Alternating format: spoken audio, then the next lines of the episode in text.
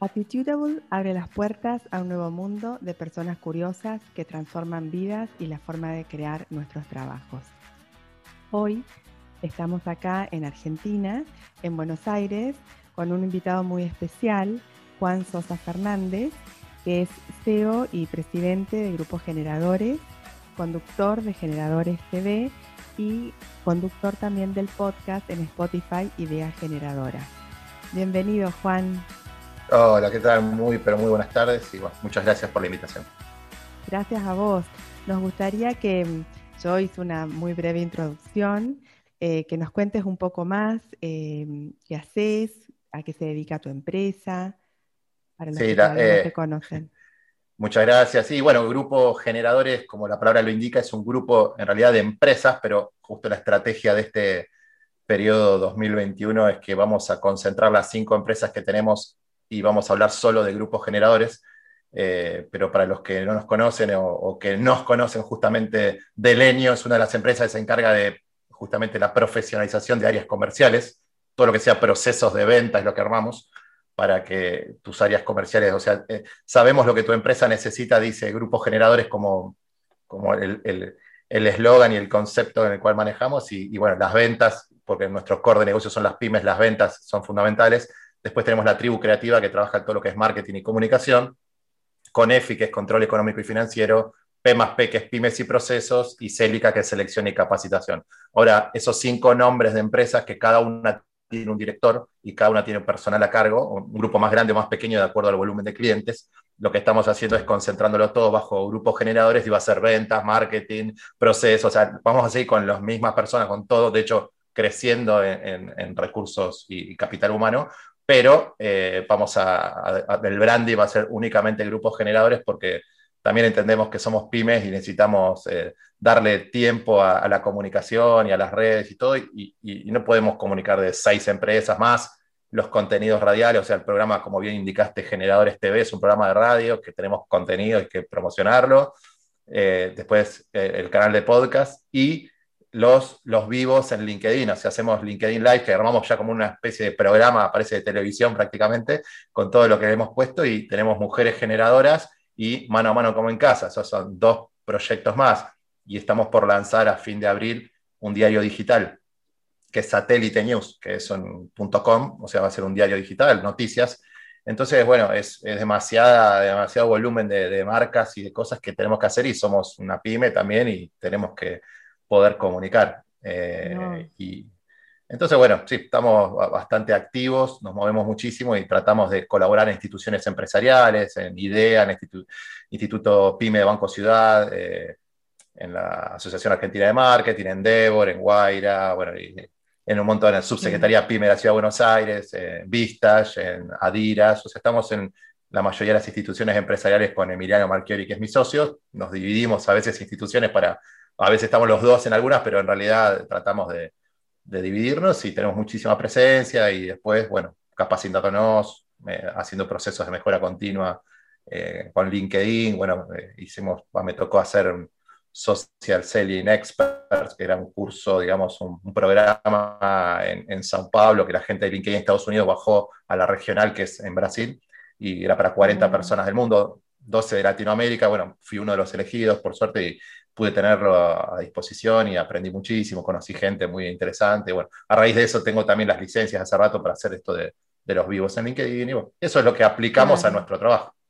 Qué genial. Claro, porque hablando de esto de los vivos y demás, no es que cualquiera que esté en LinkedIn o tenga una cuenta pueda hacerlo, tenés que tener como algo especial para tener la posibilidad de hacer el vivo sí, no, sí, te dan, te dan eso, te dan una, como la posibilidad, beta tester, te dan una licencia, te la otorga, no sé cómo, con qué parámetros elige. A mí me lo dieron por hacer eso y no sé a los demás, hay mucha gente que le, han dado, pero bueno, lo van a, seguramente dentro de poco eh, va a estar abierto para todos, pero lo fueron testeando para que no se haga como Facebook, como Instagram, entonces todas las redes que, se puedan hacer los vivos.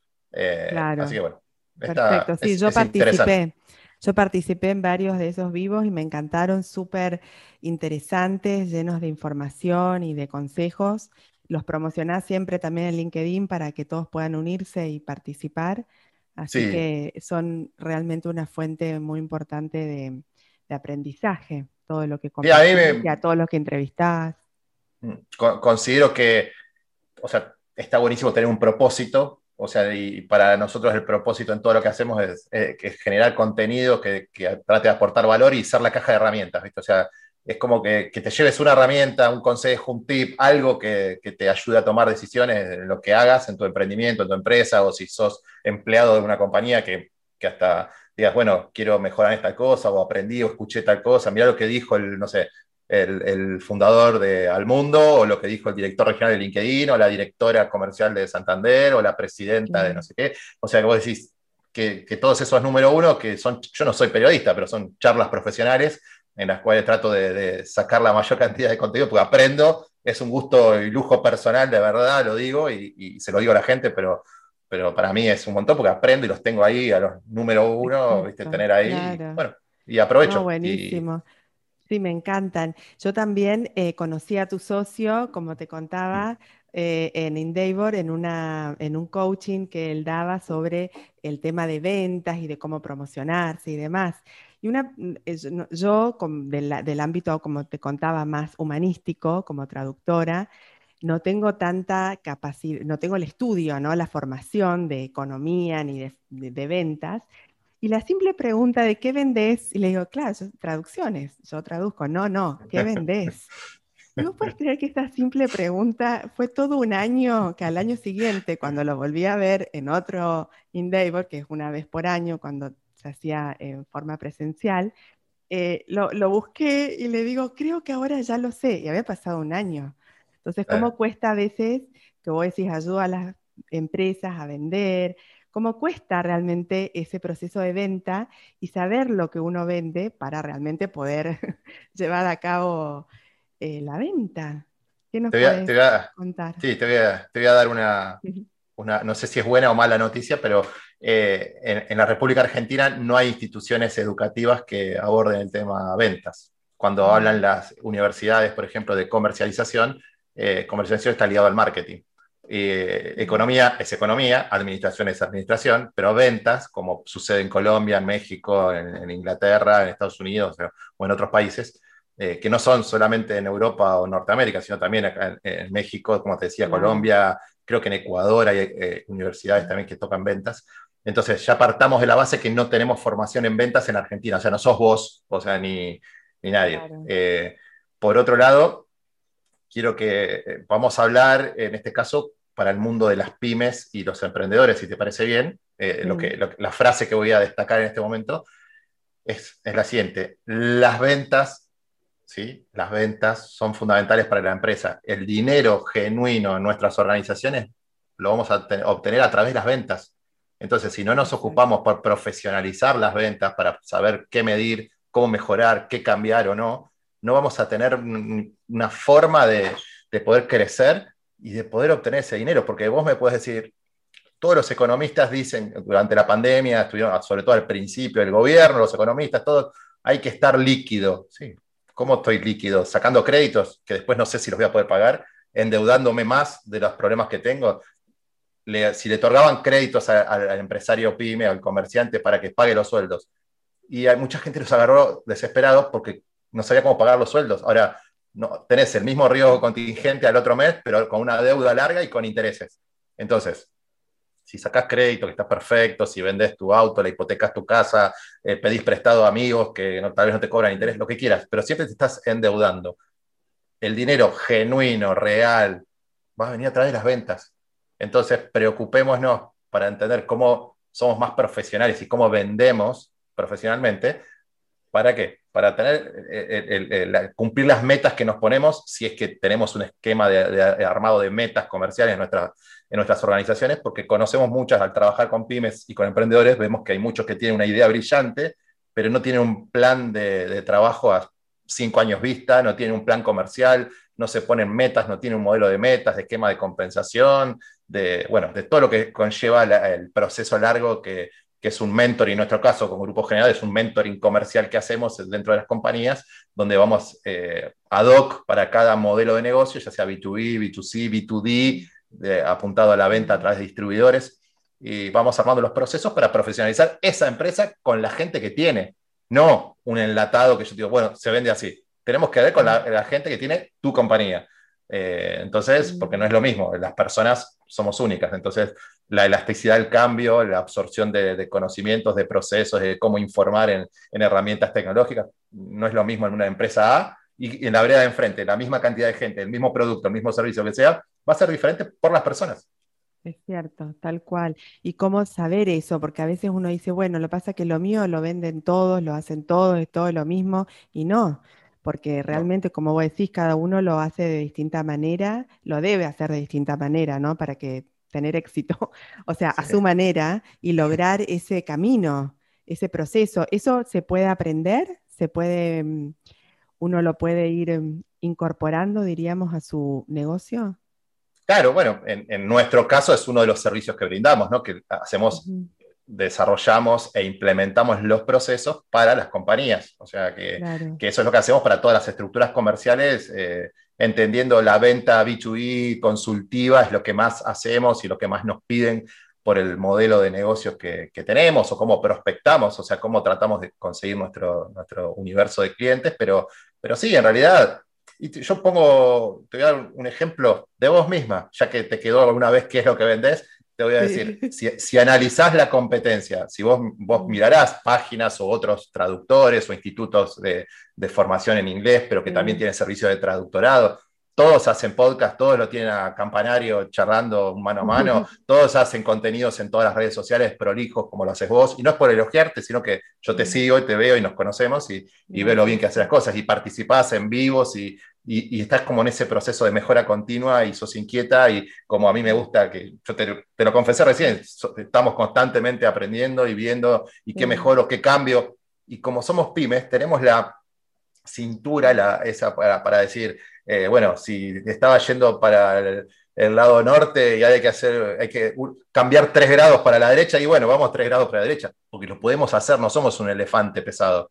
Entonces, las pymes y los emprendedores tenemos la posibilidad de que si vemos que tenemos que cambiar algo, una vez que medimos, que eso hay que hacer tableros de control, tener los KPI, medir, entender qué tenemos que cambiar para saber qué mejorar o seguir por ese camino. Entonces, una vez que logramos esto, está buenísimo porque decís, bueno, sí, es, es mejora continua, pero eh, yo digo, para los que somos, eh, que estamos enamorados de lo que hacemos, porque para mí es parte de mi vida, o sea, yo estoy feliz con lo que hago, es, te motiva, te, alienta constantemente el crecimiento, el cambio, todo, pero bueno, eh, tal vez es una mala noticia decir, ah, que no puedo estar 20 años haciendo lo mismo, y sobre todo en este modelo de, de mundo tan, y sobre todo con con el mundo del universo digital, se, complica si seguís siempre por el mismo camino. Entonces hay que ser dinámico y entender, medir para mejorar y cambiar. Medir. Viste que a veces a mí me ha pasado que estás tan en, el día a día, en la producción, en, todo lo que te olvidas de parar o tomarte ese momento y decir, bueno, a ver, ¿qué pasó? ¿Qué hice? ¿Cómo mido? Y seguís, seguís, seguís, seguís. Y no, tampoco es bueno eso, porque no podés nunca, como decís, realmente Em, evaluar si estás yendo por el buen camino o, tenés que tomarlo por otro lado, un atajo u otra cosa. Sí, eh, ayer me pasó que tenía que hacer programa de radio, ahora cambiamos, Generadores TV estaba antes los martes y ahora eh, una hora y ahora tenemos los lunes dos horas y eh, tenemos más contenido y armamos un consultorio PyME donde eh, uno, un empresario que entrevistamos le damos consejos desde la parte legal, desde el tributario, e, económico, marketing, ventas, o sea, el punto de dolor de ese empresario, eh, nosotros tratamos de, solucionárselo. Y, pero dije, el domingo había participado en un evento deportivo y estaba cansado. Entonces, pero tenía que seguir a trotar. Tenía mi entrenador, me había mandado el entrenamiento 30 minutos, o sea, 4 kilómetros, hacete en 20 y pico, 30 minutos, pero suave, suave, suave. Y antes no me lo hubiese permitido.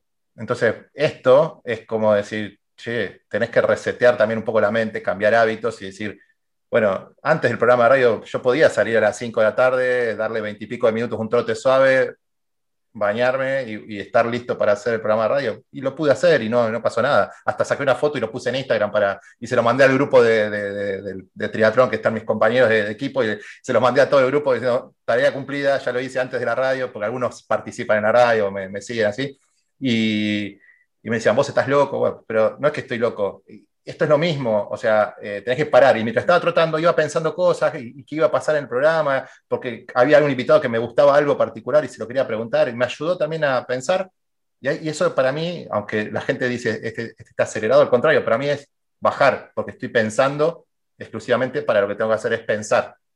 Entonces, como llamarlo recomendación, lo que sea, si tenés socios, en mi caso tengo un socio que vos conocés, cuando tenés socios y alguien de equipo, eh, hay que dividirse tareas y bueno, en mi caso, eh, en grupos generales, yo soy más la cara visible, que armamos contenidos, que me manejo el marketing, que manejo la parte institucional, más allá de dar charlas, vender, hacer negocio, manejar gente, ah. pero, pero nos vamos, Emiliano se ocupa de operaciones, por ejemplo, en la, en la, en la compañía, que eso son cosas que fuimos aprendiendo juntos y mejorando y delegando cuáles son las fortalezas de cada uno, pero a veces, si no lo puedes hacer vos, lo tenés que tercerizar.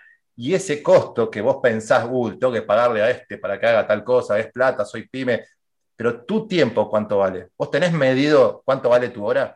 ¿Vos tenés medido cuánto vale la tuya y de tus socios o socias? O sea, ¿tenés medido cuánto vale ese tiempo? Porque la hora tuya es la más cara de la empresa. Mm. Entonces, si vos, en lugar de, estar, eh, no sé, proyectando o haciendo mm. relaciones o networking o creciendo comercialmente o otras cosas que hagas, la estás dedicando a, no, sé cómo es el posteo y cómo lo hago en Canvas, o le pongo Illustrator, o lo, puedo cortar y le puedo borrar la, la, peca esta que me salió acá que no me gusta, como, no, y eso que no haga otro, tal vez te sale, uh, pero tengo que pagar tanto por mes. Ese tanto por mes te va a hacer ganar muchísimo dinero a vos, es al revés. O sea, si lo haces vos, estás perdiendo, aunque creas que ganás, porque no pagás. Pero bueno, eso eh, eh, te lleva años, a mí me lleva años, ¿entendés? Porque antes era, hago todo, y hasta yo teniendo agencia propia, pues yo tengo un servicio de marketing y comunicación propia, hasta he tercerizado en otra, tener una agencia de la agencia, cosa que nadie sabe. Entonces te digo mm. que mientras seamos flexibles y entendamos, eh, de hecho ahora estoy en un proceso de, cerrando tal vez un acuerdo para tener una agencia para que tercerizarle cosas, para que me ayude en grupos generadores para seguir la estrategia que yo tengo en la cabeza, que está aprobada con mi socio, y que mi propia agencia siga dándole servicio a los clientes para no, para que, porque siempre cuando el cliente quema, eh, el grupo general queda relegado. Entonces, hasta ese, eh, hasta ese concepto, pero hay que ser flexible para eso y, cuesta muchísimo delegar y cuesta muchísimo ser flexible cuando queremos tener el timón de todo. Sí, y pensarlo, como decís, también como una inversión quizás y no como un gasto, o sea, apostar y bueno, va a volver si está bien hecho y está bien, como decís, hay una estrategia atrás y hay un plan, tiene que salir bien. O sea, bueno, todo puede salir mal, pero en general... puede fallar, puede fallar. Puede fallar, se resete y se vuelve a empezar. Pero ahí, eh, tal vez eh, son algunas frases hechas, ¿no? pero equivoquémonos mucho y rápido para mejorar y crecer. O sea, es así. O sea, si te equivocas y si nos equivocamos y hay algo que no funcionó, no importa, bueno, no, cometamos dos veces el mismo error, por supuesto, que eso sí tenemos que evitar, pero no podemos evitar equivocarnos o, evitar que nos vaya mal en algo. Entonces, ojalá que siempre nos vaya bien, pero nos ha ido mal en cosas. Entonces, bueno, mm. tomamos una decisión, fuimos por ese camino, pusimos toda nuestra energía y lo mejor, no funcionó. Bueno, tenemos que ser lo suficientemente hábiles y rápidos para cambiar el rumbo y listo. Para, Sí, es cierto, porque también... Puede fallar en ese, en ese cambio rápido también eh, está el, seguir adelante, o sea, el continuar el camino, es parte del camino de equivocarse. Claro, y es, un aprendizaje. Claro. Estoy justo terminando de leer un libro, no sé si lo conoces, Adam Grant, que es un psicólogo muy, viste, que escribió originales, original. Y ahora el último es Think Again y que dice eso, como la importancia de la equivocación y de por tomarlo más como parte del, camino y no tener tanto miedo a equivocarnos. Bueno, sí, seguramente me voy a equivocar, pero aprender, no solo aprender, sino como él dice como que hay que disfrutarlo, encontrarle lo que es más difícil, pero que realmente es muy, muy útil ese, muy, ese error, diríamos.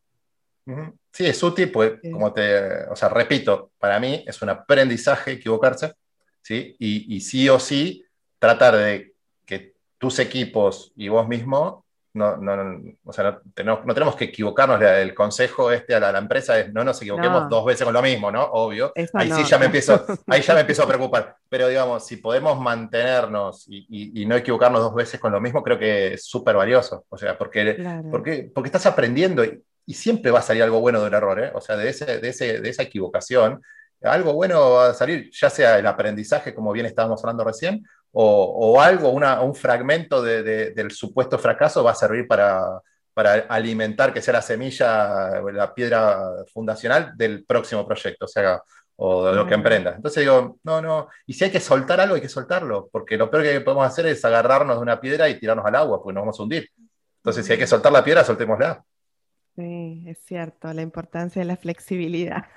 Y el año pasado, entre todos también los eventos que participé, participé en uno que estabas contando tu experiencia como ganador del Premio Mercurio en la Asociación Argentina de Marketing, que también soy miembro, eh, contando cómo fue y mm, también alentando a otros a que se presenten a otras empresas para, para poder participar y, todo lo que significó también para, tus clientes, para tu empresa misma, eh, este, este premio. Contanos un poquito. Sí, sí, yo cuando recibís un premio de algo, que tampoco no es que lo recibís todos los días, entonces son, sobre todo cuando somos empresas chiquitas y son mimos, ¿viste? Vos decís que, porque vos te esforzaste, matáis vos con tu equipo, y obvio, obvio que estuvimos hasta las 5 de la mañana armando las presentaciones, que obviamente llegamos tarde las cosas, que eh, todas las que se quieran imaginar la, hemos pasado, no es que teníamos todo perfecto, todas las presentaciones ok, que ya conocíamos al jurado y sabía lo que quería escuchar cada uno, entonces ganamos los premios. No, vos estás desesperado, no sabes que, por dónde vas a ir, la ansiedad, cambiaste 10.000 veces las cosas, entonces, eh, en, el, caso puntual de la Asociación Argentina de Marketing, eh, a mí me pasó que cuando entré a mi, primer trabajo formal en, Coto, eh, como asistente de marketing, hace ya muchos años, me, hice miembro de la Asociación Argentina de Marketing. Entonces, imagínate que de los 22 años, y ahora ya tengo 49, pero a los 22 años eh, o 21, 21, me acuerdo, 21, 22 años, estaba, era miembro de la Asociación Argentina de Marketing y, encontré una foto de esa época, obviamente más flaco, más joven, más, más pelo, más todo, y, y, la puse en la presentación porque digo, y era la primera vez que presenté, mil veces hasta me ofrecieron de esa época presentar el caso Coto y después un montón de veces me han pedido, me han, y nunca participé decía, no, esto no es para mí, esto no es para mí. Y mentira, no es para vos. Simplemente no le dedicaba el tiempo, no me concentré y había sido jurado varias veces. Y entonces me, presenté y, preparamos tres casos, dos clientes y el nuestro. Entonces, cuando, eh, y los di todos, los presenté todos yo, vos conoces que sos jurado, eh, que estás en un auditorio muy bonito, pero tenés a todos tus pares, que son muchas eminencias del marketing, de los negocios, que te están evaluando y vos tenés que subir ahí solito, por más que des charlas, que a mí me, ha tocado dar conferencias y en, otros países también, pero cuando estás ahí y estás exponiendo eh, lo tuyo, de tus clientes, sobre todo que, aparte, ojo, estás, exponiendo un trabajo que vos hiciste para tus clientes, pero está tu cliente ahí también. Eh, entonces, bueno, querés que les va a llamar a tu cliente. Y, y, también está en nuestro caso. Entonces, eran tres casos en los cuales presentamos. Y es muy emocionante cuando repasamos el caso propio, porque está mi Emiliano, que es amigo mío de la FACU, y como te digo, está en 28 años, ¿sí? nos conocemos, y, cuando vos veías fotos que puse en la presentación de cómo empezó todo, que yo, y cómo nos, nos, juntamos después como socios, que éramos amigos, cómo llegamos a ser socios, y de, de la etapa de fundar, fundir y refundar algo, los dos juntos, era muy, muy ¿viste? movilizante. Como decir, ¿cómo, cómo, cómo, cómo me aguanto no emocionar? Y me emocioné y, creo que le llegó también al jurado eso porque después me saludaba, me decía eso, necesitamos empresarios pymes que sean así, que lo sientan lo que están haciendo. Y yo les decía gracias, de verdad. Me dice, no, no tenés que agradecer, nosotros te agradecemos, ¿viste? Cuando te, dan una devolución tan linda. Entonces tenía como una esperanza de que nos iba a ir bien. Y bueno, después la asociación no te dice nada, pues te hacen salir, ¿viste? Vos cómo es, que salís de la sala y bueno, chau. bueno, a la semana y pico llegó, eh, están, eh, quedaron preseleccionados, qué sé yo, para el caso este. Al otro día, para los otros dos casos. O sea que los tres casos preseleccionados.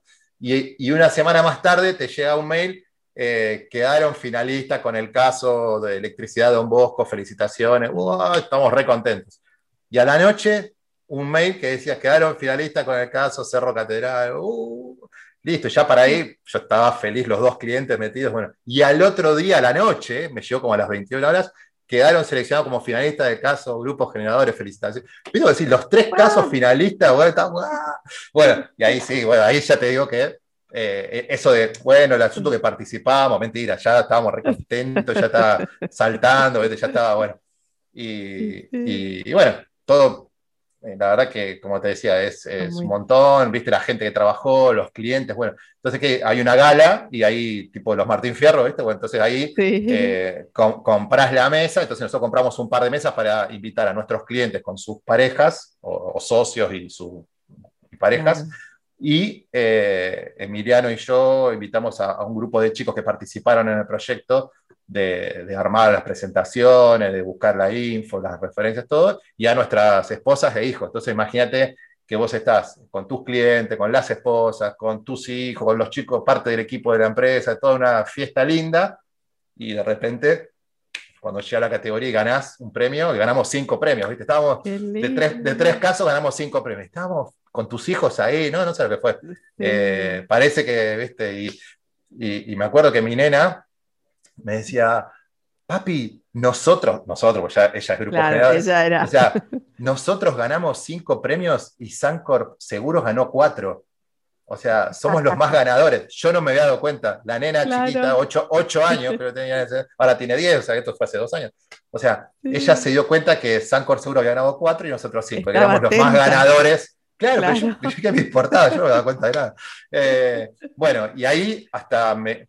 Me ah, y algo, algo increíble, eh, es un evento de marketing, todas las empresas grandes y las pymes, ahora que hay, hay lugar para pymes, pero me encuentro con una persona que me mira, lo miro y me dice, Juan, y yo lo miro, no, eh, fue mi primer gerente de marketing en Coto cuando entré de asistente, me lo encuentro en la gala. O sea, fue el que me hizo entrar a mi primer empleo. O sea, mira las casualidades de la vida, yo ni sabía. Eh, claro que justo iba a estar. No, pero no tenía en la mente, o sea, y justo aparece un tipo y lo veo así, y claro, en la noche del marketing, que sos finalista, todo te encontrás a la persona que te hizo entrar como asistente de marketing a Coto, una empresa grande. Y cuando era chico y lo veo al tipo ahí, no puedo creer, y, yo estaba de novio con la que es mi esposa, o sea, justo ayer cumplimos 26 años que nos conocimos con Mariela. y, le digo, bueno, no te acordás, seguro, pero Mariela era mi novia, oh, ¿qué, está, ¿qué es tu misma novia de aquel tiempo? Sí, eso es un premio, me decía, bueno, me cargaba. Pero viste, vos decís, un historia, y con mis hijas, tenía, estaba con mis dos hijas, ¿no? Una locura. Bueno, fue, todo te moviliza, ¿viste? Entonces, bueno, son mimos, como te digo, y, Qué lindo. y, eso te lleva a otras cosas. La importancia, como vos decís, de, de, de, ser auténtico en lo que sos y de la vulnerabilidad y del poder que tiene también eso, porque eso, como decís, no sé si fue eso ¿ok? Pero es mostrarte como, como ustedes son, como ustedes trabajan, el profesionalismo y todo, pero también son seres humanos. O sea, somos de carne y hueso. Claro, vos has participado de los vivos que, que, hacemos y ya te diste cuenta, yo nunca digo soy periodista, soy una eminencia, nada, son charlas profesionales y abrimos el corazón y tratemos de dar herramientas y trato de exprimir a la persona que hablo para que a alguien le llegue, obviamente me aporta a mí también, pero que a otros les pueda aportar el que esté participando y escuchando y que lo vea grabado después, que ojalá que quede algo y, viste que no estamos vendiendo, no es que yo estoy vendiendo mi empresa, mi servicio, nada, es contenidos y la gente lo valora, o sea, cuando, cuando uno genera un contenido y que, y que sabe y la gente lo percibe como que le puede dar valor algo, obviamente nunca es el 100% y, y puede haber detractores de cosas o de temas que obviamente estamos abiertos a responder y a todo, hasta aquí la primera parte de esta hermosa entrevista a Juan Sosa Fernández. No se pierdan la segunda parte donde Juan nos sigue cautivando con la manera de poder vender y conocer realmente a nuestro cliente ideal. Muchas gracias por escucharnos.